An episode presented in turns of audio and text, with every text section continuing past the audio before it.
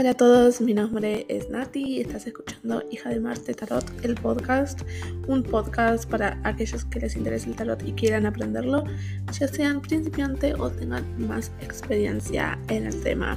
Pero por supuesto también hablaremos de otros temas, ya sea de adivinación, magia y muchos temas más.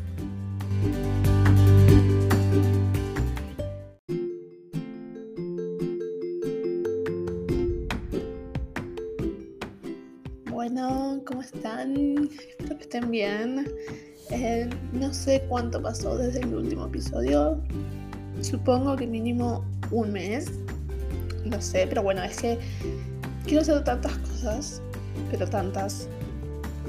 Y no tengo tiempo, literal. O sea, trabajo mucho y el poco tiempo libre que tengo, quiero salir, quiero explorar, quiero, no sé, despejarme. Para aquellos que no saben, yo soy de Buenos Aires, Argentina, pero estoy viviendo en San Francisco, California, Estados Unidos. Entonces, por supuesto, cada vez que tengo la oportunidad de, salir, eh, salgo. No, pero bueno, em, eso me deja poco tiempo para mis proyectos o para las cosas que dejé en pausa en Argentina y que las puedo seguir acá, pero nada, son como mucho más complicadas porque tengo poco tiempo. Y bueno, por todo lo que ya les dije, obviamente. Eh, pero bueno, como seguramente verán en el título del episodio, hoy vamos a hablar de qué es el tarot, ¿no? ¿Qué, qué es? ¿De dónde proviene? Em, perdón mi voz, pero me acabo de levantar. Sí. Em, y un poquito de su sistema. ¿sí? No vamos a profundizar mucho, mucho, porque ya hay un episodio en el que hablo de la historia del tarot y su origen. Sí, pero me parece que está bueno que uno de los primeros episodios del podcast sea eh, este, este episodio, ¿no? Hablar qué es el tarot. Porque es verdad, cuando decís sos tarotista o que estás aprendiendo tarot, te ¿y qué es el tarot? Hmm, pregunta complicada a veces de contestar. Eh, es complicada, es compleja, es larga, es muy profunda.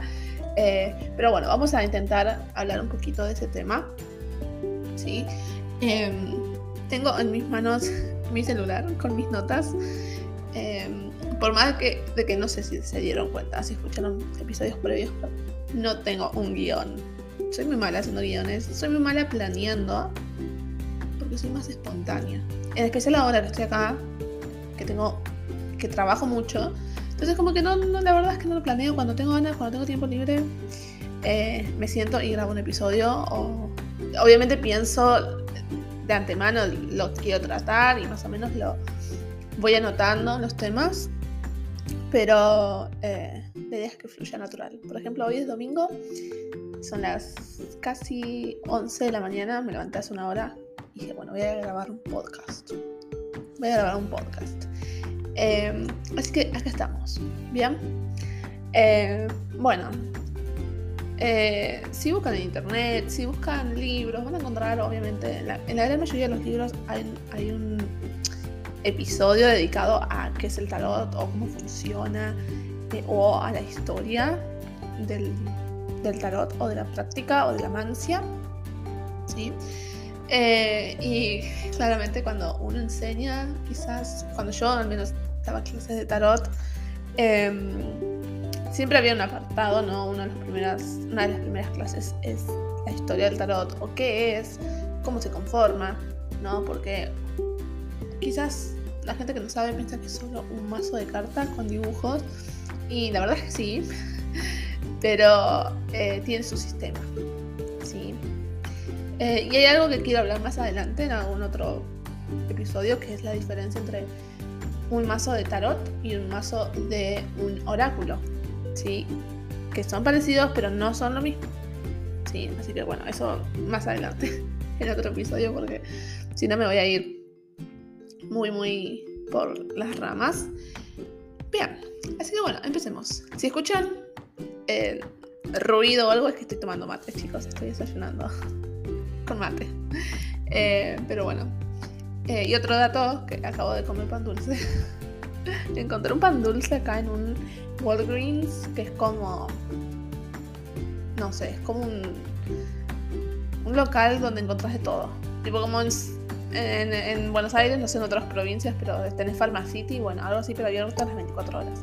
Y había una sección pan dulce. ¿no? Me traje uno a ver qué onda y muy, muy bueno. Bueno, ah, aunque ya casi se viene Halloween, pero bueno. Bien. Em, ¿Qué es el tarot? Sí. Em, hay muchos o hay registros ¿sí? de que las primeras cartas del tarot eh, datan de mediados del siglo XV en Italia. ¿sí? Podemos decir que más o menos eh, el origen del tarot comienza en el siglo XV. Obviamente después se irá distribuyendo. Em, básicamente son, naipes, ¿sí? O, cartas, de cartas. Esperen, tengo mi, que se mueve. Em, que están divididos en arcanos mayores y en arcanos menores. Las palabras más o menos te dice. Mayores es como que tiene una eh, papel más importante, entre comillas, y los menores como un papel inferior, ¿no? Sí. Eh, luego tenemos los... estos arcanos mayores son denominados en, Italia y en el siglo XV, o a partir del siglo XV, como triunfos, ¿sí? Eh, y estos van, eh, parten de la carta número 0 a la carta número 21. O sea que son 22 arcanos mayores. ¿sí? Las imágenes de estos arcanos mayores están inspirados en la filosofía hermética, neoplatónica, en la Biblia. ¿sí? Em, estas son las mismas fuentes que inspiraron después la alquimia y la cábala. ¿sí? Eh, podemos decir que quizás el palo de los arcanos mayores o los triunfos en Italia se llamaban triunfi. Supongo que es un italiano medio débil. sí, esta palabra se refiere a los antiguos desfiles romanos, sí, que comenzaban con, con prisioneros em, y terminaban, bueno, con el, digamos, el, general victorioso, sí, eh, de una forma eh, o sea, jerárquicamente.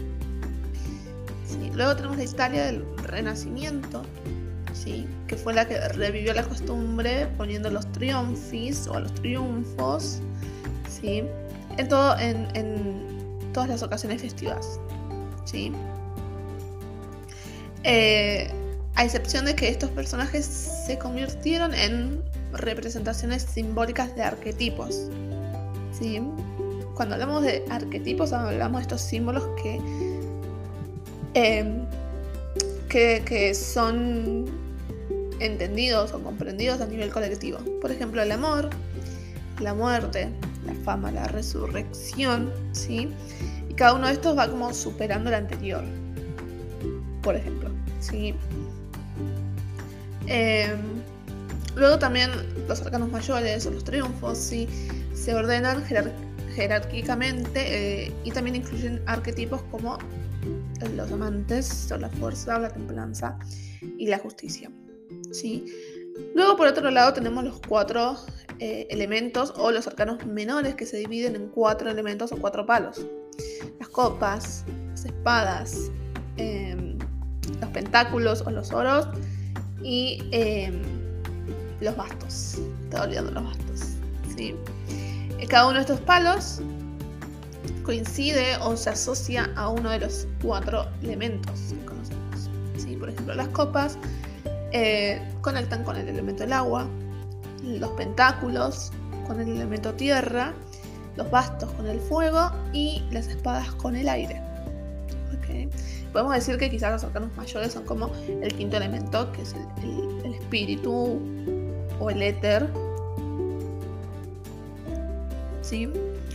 Em, bueno, estas también obviamente, que sean menores no significa que sean eh, menos importantes, ¿sí? Todo lo contrario. Em, estos cuatro elementos tradicionales que ya mencioné, em, influyen mucho en la lectura y en los significados y en sus significados psico espirituales. Okay. Eh, y obviamente las cuatro funciones normales de, que, todos tenemos. ¿Sí? Cada una va a representar las emociones, el, eh, el tocar, ¿no? el tacto, eh, el intelecto y lo que es la acción o el impulso. ¿sí? O sea, las copas conectan con el agua que conecta con las emociones. Los bastos que conectan con el fuego, conecta con el impulso, la energía vital. Eh, los pentáculos conectan con el elemento tierra, por ende con todo lo que es tangible. Y las espadas van a conectar con el elemento aire, que conecta con el intelecto o la comunicación. O ambos, básicamente. ¿Sí? Em, también, obviamente, los números asignados a cada carta o a cada elemento eh, tienen su significado y son importantes en una gran en una lectura, sí, a nivel numerológico, pero bueno, no me voy a, meter en eso por ahora, sí. Em, pero bueno, básicamente el tarot sigue esa estructura, ¿ok? Em, pero bueno, ¿cómo funciona una lectura? ¿Cómo es que yo hago una lectura de tarot? ¿Sí? ¿Cualquiera puede hacer una lectura de tarot? La dejo ahí para que piensen. Em, bueno, ¿qué es lo que sucede en una lectura de tarot? En una sesión de tarot, como tal. ¿Sí? Todo va a depender y todo va a partir de la pregunta del consultante. ¿Sí? El consultante es quien consulta, ¿no? El cliente, digamos. ¿Ok? Yo como tarotista voy a sacar la carta que yo quiera, o sea, la, cantidad de cartas que yo quiera eh, abro un paréntesis para decir que cada tarotista tiene sus métodos diferentes. ¿Sí? Así como, no sé, eh, cada psicólogo tendrá su, eh, su creencia o su forma de trabajar. Bueno, un tarotista también. Y no es que esté bien o esté mal, sino que es diferente. Sí, cada tarotista se va a sentir cómodo de una forma, haciendo las cosas de una forma diferente. ¿sí? Cierro paréntesis. Eh, bueno, yo como tarotista voy a sacar las cartas que yo quiera, que yo considere que son necesarias en ese momento, y las voy a acomodar como yo quiera o en tiradas. ¿sí? Las tiradas son eso, son una tirada de cartas, digamos, una forma de distribuir las cartas o de organizar las cartas, pero en función, pero cada una va a tener una función diferente. O sea, cada una va a tener una posición diferente. Una tirada de cartas puede ser una sola carta, pueden ser tres cartas, pueden ser 15 cartas, pueden ser todo el mazo incluso, ¿sí? Dependiendo de la pregunta, dependiendo del contexto, de lo que se quiera analizar y demás, eh, es, la, es la lectura o la tirada específica que se va a usar. ¿Sí? Y cada una de esas posiciones nos va a ofrecer un contexto Sí, por ejemplo, no sé. Lo positivo de la situación, lo negativo de la situación, eh, un consejo, em, qué hacer, qué no hacer, cosas por el estilo. Sí. Em, lo mismo después, cada tarotista también va a tener como su forma de interpretación. Sí el tarot no es una ciencia, es un arte, cada uno lo va a interpretar de la forma que mejor lo sienta, ¿sí? Em, y no me parece que esté mal tampoco, creo que hay que aprovechar, hay que aprovechar eso. Bueno, creo que hay que aprovechar eso, ¿sí? Y, tomar lo, que nos sirve de cada, de cada tarotista, por ejemplo. ¿sí? Em, bueno, ¿y qué pasa en una lectura? O sea, sí, el tarotista interpreta, pero ¿qué nos da esos mensajes? ¿No? E, en esa lectura, en esa sesión, ¿sí? Bueno, hay muchas eh, opiniones, muchas creencias, em, muchas ideas de qué es esto. Por un lado, algunas personas van a creer que son los guías espirituales de cada uno, ¿sí? Eh, para otros va a ser el yo superior, para otros va a ser Dios. eh, o el dios o diosa en que ustedes crean, dependiendo de la religión. Si no siguen ninguna religión, puede ser el inconsciente o el subconsciente. ¿Sí? Eh, o bueno, cualquier otra asociación espiritual o sobrenatural. Personalmente yo creo que es un poquito de todo, creo que mucho tiene que ver con el, con, el inconsciente. Em, por otro lado también creo que es, eh, no sé, no creo que sea un dios específico, creo que es como, no sé, energía divina que está siempre en nuestro entorno y que cuando eh, consultamos las cartas le estamos consultando a ellos ya sean guías espirituales o ángeles o no sé, el ángel de la guarda o quien fuere. ¿sí?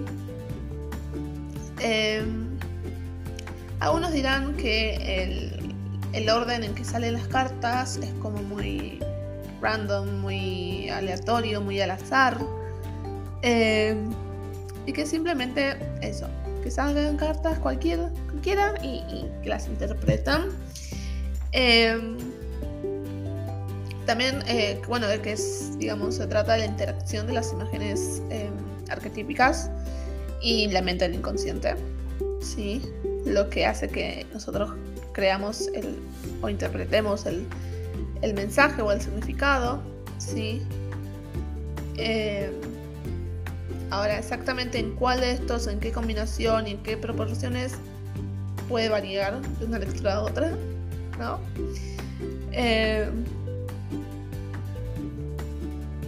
Ahora también lo que pasa, creo, em, que cuando pensamos en tarot pensamos en adivinación, pensamos en magia. Y no estamos mal. La verdad es que estamos en un buen camino, estamos, estamos bien posicionados cuando decimos eso.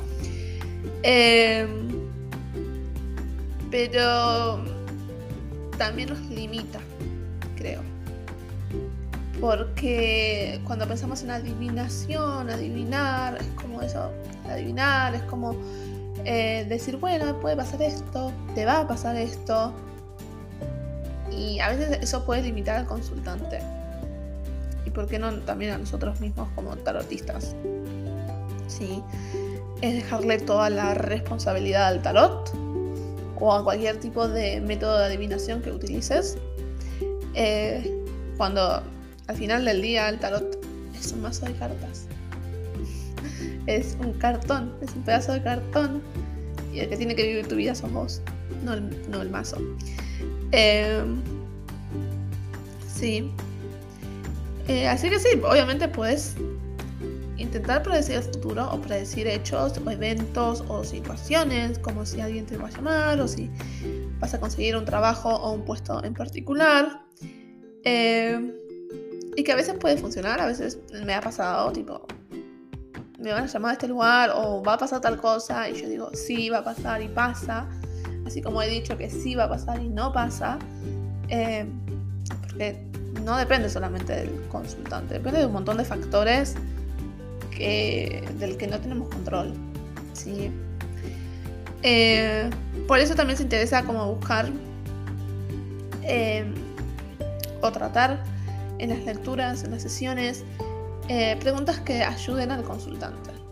¿sí? Como en vez de si voy a conseguir tal trabajo, preguntar qué tipo de trabajo debo buscar, ¿sí? Eh, o en, eh, en, qué debo trabajar en mi vínculo romántico, ¿sí? ¿Qué puedo hacer o cómo puedo hacer para entender esta situación? ¿sí? preguntas abiertas que nos ayuden a reflexionar y a pensar y analizar y, obtener respuestas desde otros puntos de, vista. ¿Sí? Por eso, una de las más. Eh, de las personas más eh, experimentadas en el tarot es Mary Greer, creo. Mary Greer. O sea, Mary Greer, cuando lee pueden buscar sus libros. es una de las. Eh, una tarotista sumamente experta, con mucha experiencia, con mucho conocimiento. Eh, ella identifica que existen cuatro estilos de sesiones de tarot. ¿sí? Em, estos son mágico, psíquico, eh, terapéutico y analítico. ¿sí? Eh, yo creo que no va a haber siempre uno. O sea, no es como yo uso uno en, en mis sesiones. Al menos dos para mí va a haber siempre. ¿sí?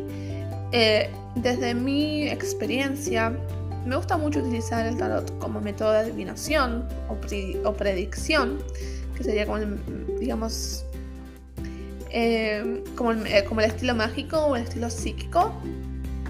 ¿sí?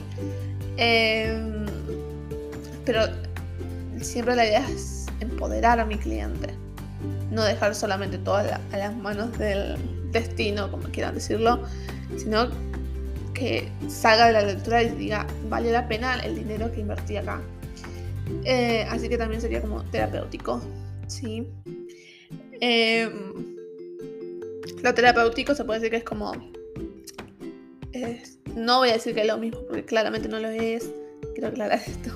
Pero es como, digamos, ir al psicólogo, así con, entre muchas comillas, porque claramente no es lo mismo y una lectura de tarot jamás va a sustituir una, una, consulta con un profesional de la salud mental o física. Listo.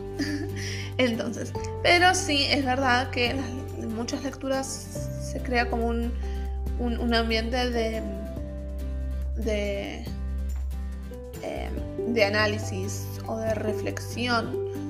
Sí, eh, y creo que eso está bueno, por eso es como que hay como dos grietas en el tarot, desde mi punto de vista. Por un lado tenemos el método proyectivo y por otro lado el método, terapéutico, ¿sí? Eh, y no sé qué otros nombres lo utilizan. Eh, yo en mi caso utilizo los dos, alguno más que otro en, ciertos momentos. Hay gente que no usa el proyectivo, solamente el terapéutico y está perfecto. Pero creo que si usas solamente el adivinatorio o el predictivo, como ya dije, te limita.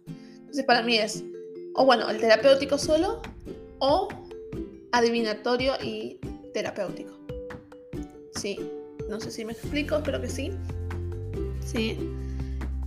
Em, bueno, entonces, eh, en esas sesiones se intenta hablar con el consultante. ¿sí? Muchos van a ir a las sesiones con, esta actitud de quiero que vos me digas todo. Yo no quiero decir nada. Yo te estoy pagando para que vos me des todas las respuestas y me resuelvas la vida. Y eso también nos limita a nosotros como tarotistas. Porque por más que lo intentes con todo mi corazón, no soy adivina. O sea, no, no sé qué está pasando en tu cabeza, en tu vida y con tus personas. ¿Sí? Eh, entonces para mí siempre una consulta de tarot es, es, una, es una tarde de martes. en el que se ponen a hablar y charlar con tus amigos, con tu gente, con tu familia. ¿sí?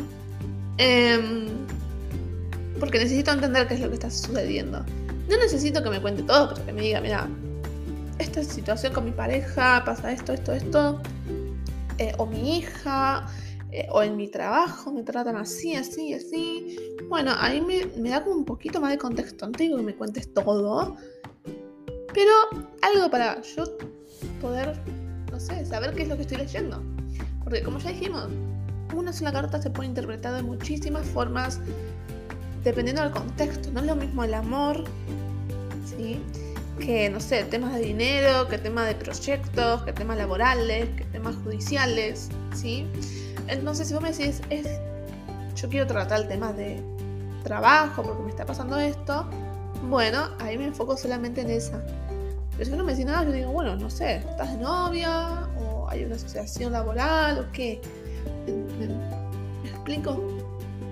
Eh, porque nadie va al médico y, y, yo no voy al médico y le digo, mira, me duele, me duele algo en el cuerpo. ¿Puedes adivinar? qué parte es del cuerpo? No, o sea, no. vos vas a la consulta al médico y dices, ok, bueno, ¿por qué viniste? Y dices, uh, mire doctor, me duele mucho la espalda. Bueno, entonces el, enfoque del, médico va a ser en tu espalda. ¿sí? Entonces, más o menos, que pasa lo mismo. Eh, bueno, después de todo esto, eh, de, ponernos, de ponernos en contexto con la situación del consultante, vamos a barajar las cartas, las vamos a mezclar como nos guste, no hay una forma correcta, eh, como nos parezca más cómodo. También va a depender mucho de las cartas porque algunas son muy fáciles de mezclar, otras no. Y luego vas a sacar las cartas como te parezca también. En mi caso particular, cuando tengo consultas presenciales o cuando tenía consultas presenciales, me gustaba, eh, me gusta, me gustaba incluir al consultante de una forma activa, entonces ese consultante elegía las cartas. Yo las mezclaba, las, las como que hacía un abanico en la mesa y el consultante elegía la cantidad de cartas que yo les decía y las acomodaba adelante. Sí, eso me parece que está bueno porque tipo, las cartas las eligió él y, o ella, en general ella, suelen ser mucho más mujeres, no tanto hombres. Bueno, y bueno, a medida que vayan saliendo las cartas, uno le da la interpretación, empiezan a charlar. Si hay preguntas, le preguntas, si tienes dudas, si estás entre dos opciones, le preguntas, mira, acá veo dos cosas. Por un lado esto y por un lado otro. ¿Cuál sentís que aplica a tu situación? Y el consultante te va a decir, me parece que es esta persona. Bueno, genial, vamos por ese lado. ¿Sí? No tengan miedo a hacer preguntas. Por más que supuestamente el tarotista está eh, ahí para contestar. ¿Sí? De nuevo, como le dije, me gusta que sea una charla. Em, bueno, entonces, eh, básicamente es eso. No quiero hacer muy largo el episodio sobre esto, pero espero que más o menos les haya dado y les haya contestado muchas dudas que uno tiene cuando eh, estamos empezando, ¿no? Debo mezclar así, debo acomodar las cartas así. mi, mi, respuesta siempre es la misma, tipo, haz lo que quieras, haz lo que se te cante, porque no hay un manual. Y el que te diga que hay un manual o el que te diga que hay tu forma es, está mal, date de ahí, porque no, ¿me entendés? Em, creo que esto es lo maravilloso del tarot, que uno puede darle el toque propio y decir, no me gusta usar la numerología en el tarot, no la uso, bueno, no la uses. Ya, ¿qué querés que te diga? Yo creo que eso es genial porque cada consultante, hay miles de tarotistas y hay miles de consultantes. Y les da la oportunidad a los consultantes de elegir la persona con la que se sienten cómodos, con el método que se sienten cómodos. Eh, de nuevo, es como ir al médico y y encontrar ese médico con el que te sentís cómoda. ¿sí? Tipo, yo a mi cardiólogo no lo cambio por nada ni por nadie. ¿No? Porque me gusta mi cardiólogo, porque me llevo bien, porque, eh, no sé, es empático, porque es simpático, por, no sé, por lo que fuese. Eh, entonces me parece que lo mismo con, con los tarotistas. Y antes de terminar el, el episodio, quiero leer un extracto de un libro, ¿sí? Em, lo voy a leer textual, que obviamente está traducido porque el libro está en inglés. Creo que no hay traducción, no está traducido el libro. Me parece que cierra súper bien este episodio. Así que ahí va. A menudo pensamos en los antiguos adivinos y oráculos como haciendo predicciones. Sin embargo, tenemos registros escritos de Delfos y otros oráculos y nos muestran que la mayoría de las declaraciones de los oráculos no eran predicciones, sino consejos sobre cómo hacer mejoras y mantener el favor de lo divino. En términos modernos, podemos decir que la adivinación es una forma de traer a la conciencia la sabiduría interna desde lo más profundo de nuestra psique, una realidad interna que podemos llamar el yo superior. El yo es para lo que mejor se adapta al tarot y este es el mejor uso para el tarot.